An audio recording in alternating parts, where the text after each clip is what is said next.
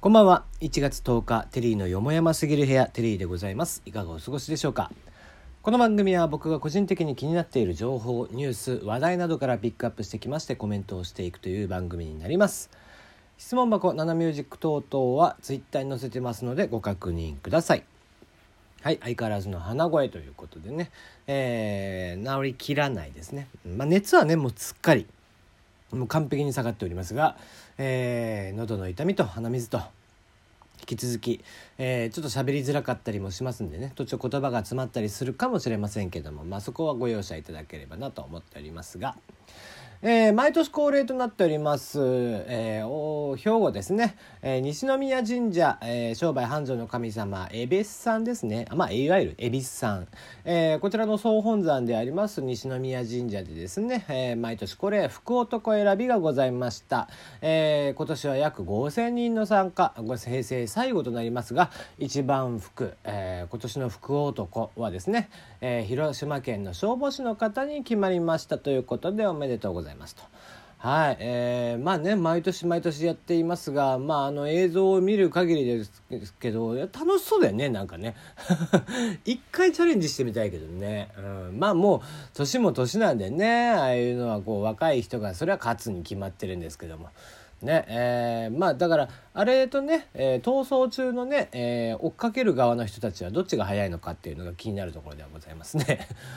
はい、えー、この福男というもの一体いつぐらいから始まったのかと言いますと1900年代初頭まあ1900年、えー、1905年ぐらいですかね、えー、神社の近く阪神電気鉄道西宮駅こちらが開業すると同時に大阪市や神戸市などからの参拝者が増えて開門を待ち、えー、わびるようになったと、まあえー、東京でいうとこの神田明神みたいなもんでさ、えー、商売繁盛の神様なんだってでその兼ね合いで、えーまあ、一番最初にお祝い、えー、お祈りをして、えー、で、えー、今年の一番の福をもらおうというのが、まあ、起源となって。で、えー、1913年大正2年の新聞には、えー、もう大々的にその戦闘第一の先駆けとしてみたいな、え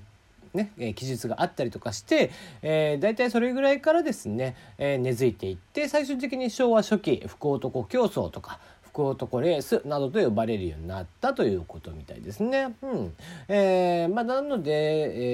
えーと120年ぐらいっていうとこですかね。うん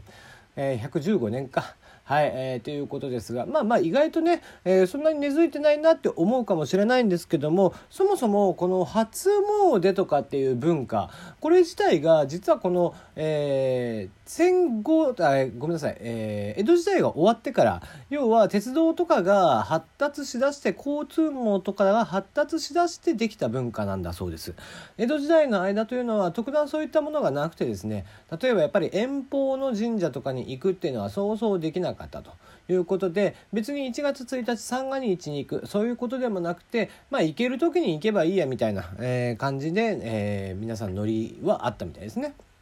ところがところが、えー、交通網が発達していってどんどんどんどん、えー、交通が便利になる、えー、鉄道が発達する、え車ができるなどなどをしていった結果今の初詣の形になっていったと言われています。なので、まあ、別段こう初詣をしなかったからといって三が日中にしなかったからといって別に悪いことでもなくて行ける時に行って神様に、え1年間の、まあえご祈願などをしてもらえれば別にそれでいいとということらしいですね。うん、案外アバウトなんですね。はい。ね、えー、そんな、えー、福男さんですけども、う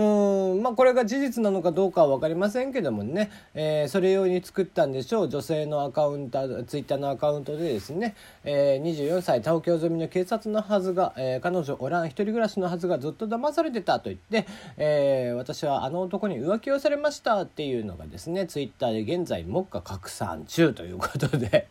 えー、果たしてこれがね、えー、ネタなのかそれとも本当のことなのかは分かりませんけども、えー、何ですかね。うんすんなり服にはたどり着けないなという印象がね ありますね。これだって事実じゃなかったら事実じゃなかったで名誉毀損ですしね。事実だったら事実だったで福男になったことで全部服を使ってしまったっていうことになってしまうのでね。え、どちらにしてもあんまりすっきりした話じゃねえなという気がしてならないですな。はい、えー、そうそう、えー、新春ということで、まあ、まだまだ新春ムードということでですね、えー、毎年恒例、新春にですね、NHK でテレビテレビ放談というのをやってるのね。えー、これはこう去年盛り上がったテレビとかが何で盛り上がったかみたいなのを NHK の番組なんですが民放のプロデューサーさんとかも来てもらってみたいな形でお話をしていこうみたいな座談会みたいな番組なのね。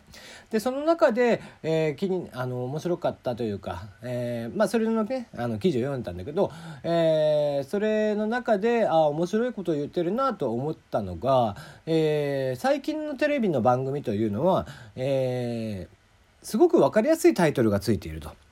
えー、例えば「YOU は何しに日本へ」とかね、えー、出川哲朗さんのやっている、えー、充電えー、させてもらっていいですかですっけ？させてもらえませんかかとか、えー、世界の果てまで行ってきゅうとかっていう、えー、すごく分かりやすいタイトルがついていますと。でこれなんでそんなタイトルがついてるかっていうと今の、えー、一般視聴者という言われている人たちまあ新聞を読む人たちなんかでもそうなんだけどいわゆる、えー、テレビ番組のタイトルの下に書いてあるちょっとした説明ですねあれをいわゆるラテ欄と呼ぶんだけどそのラテ欄を読まないと。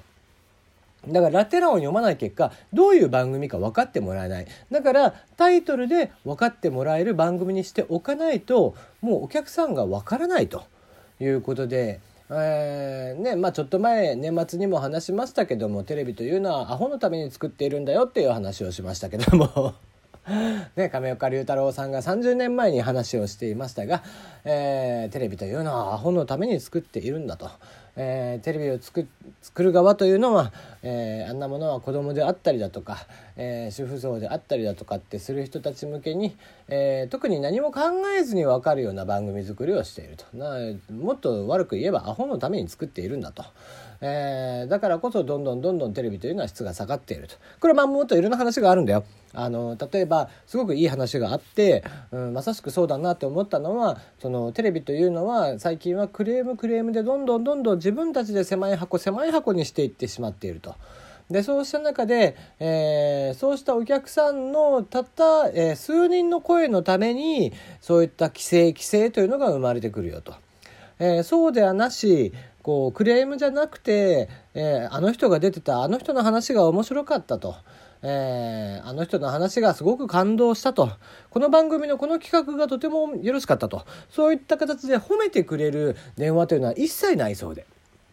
で、そういったものをどんどん上げてくれた方が、あ、これがお客さんの、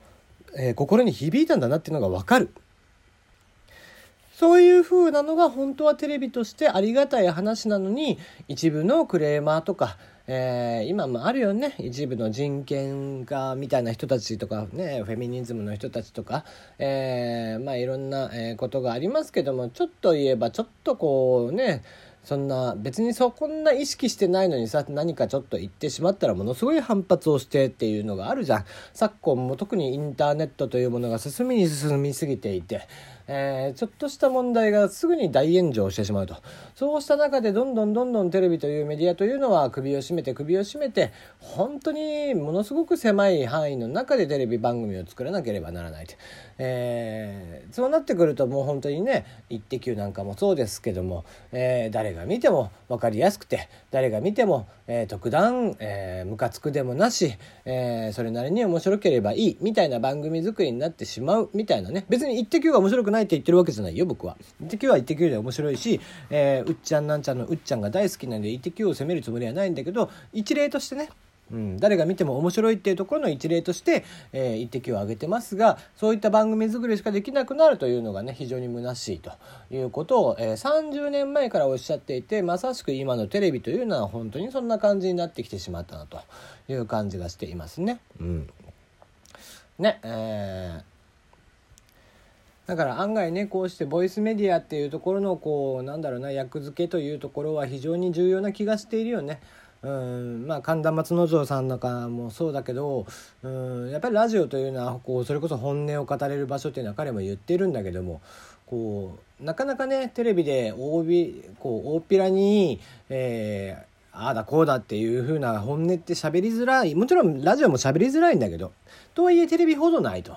した中で、うん、比較的、まあ、なぜなら、えー、わざわざその人のラジオを聴くっていうぐらいだからその人の考え方が好きで聞いているわけじゃん。そうした中で、えー、これが問題なんじゃないかあれが問題なんじゃないかっていうのは起こりにくいよね。まあ、松之丞さんはちょいちょい、えー、ラジオは炎上してますが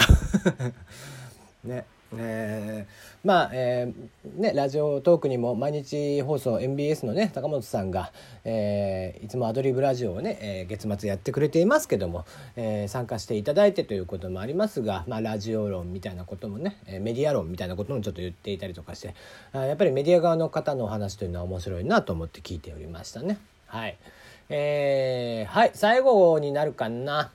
えー、女性向けアダルト玩具メーカーが世界最大級の家電見本市で賞を受賞。しかし、馬鹿げた理由から賞は剥奪にということで、女性向けアダルト玩具メーカーさん、こちらがですね、アメリカでスタートしておりました CES2019 という世界最大の家電見本市、こちらのロボティクスドローンショーの、えー、部門でねえ、賞を取ったんですが、えー、アダルトとかが禁止ということで賞を剥奪されてしまったということで、ねえー、だったらなんで展示させてんのっていうね 展示はあるんだよしっかり。しっかり展示されていて挙句製品性能とかはそのいろんな製品があって基準に応じてスコアをつけていってその最高点をちゃんと叩き出していたにもかかわらず、えー、ただただアダルトグッズだったっていうことから NG になってしまったっていうね、えー、展示はできるのに賞はもらえないっていうのはなんか今一つ腑に落ちないなっていうことなんですけどね、えー、CES はね男女差別があるっていうのも、えー、ちらほら言われておりまして今後ちょっと尾を引くのかなという感じがします。ではまた。